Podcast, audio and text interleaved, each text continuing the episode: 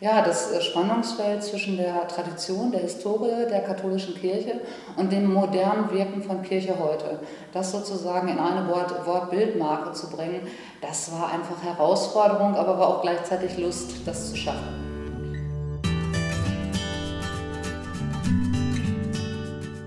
Mein Name ist Daniela Höhmann, ich mache Konzeption und Gestaltung.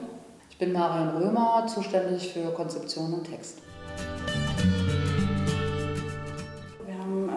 Ausgehend von der Figur des heiligen Laurentius äh, gearbeitet.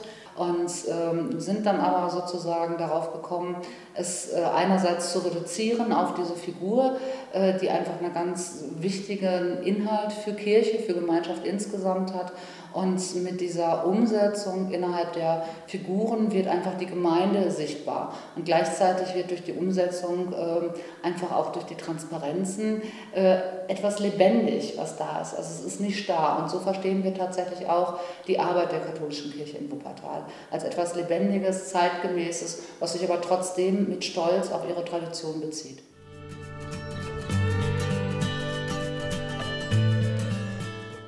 katholische Kirche in Wuppertal hatte bisher kein einheitliches Logo. Der heilige Laurentius ist ja der Stadtpatron. Er war es erst für Elberfeld, ist es jetzt für die ganze Stadt Wuppertal. Also es ist die ganze Spannung und Breite und Vielfalt des Lebens. Und das ist eben halt auch Kirche in ihren Gemeinden und Einrichtungen. Ähm, und von daher hat uns dieses Logo, weil es eben Geschichte erzählt und zeigt und Leben zeigt, äh, also wir haben nicht lange gebraucht, uns dann für dieses Logo zu entscheiden.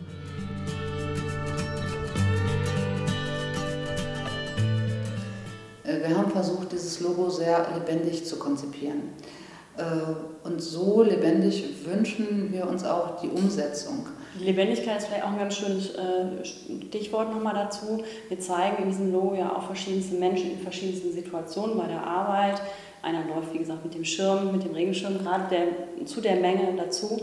Und das ist vielleicht auch so ein bisschen ähm, der Spiegel dessen, was halt in der Gemeinschaft passiert. Also äh, Gemeinschaft heißt im kirchlichen Sinne ja nicht nur, dass man zusammen in die Kirche geht, sondern dass man gemeinsam miteinander lebt und dass man Dinge miteinander erlebt und dass man Gespräche miteinander führt und solche Dinge. Und ich glaube, dass äh, wenn man es dann schafft, oder wenn das Logo es dann schafft, ähm, diese Gemeinschaft als eine starke Gemeinschaft, als eine schöne Gemeinschaft darzustellen, mhm. das ist, glaube ich, das, was ähm, mich sehr freuen würde. Ja, also das absolut.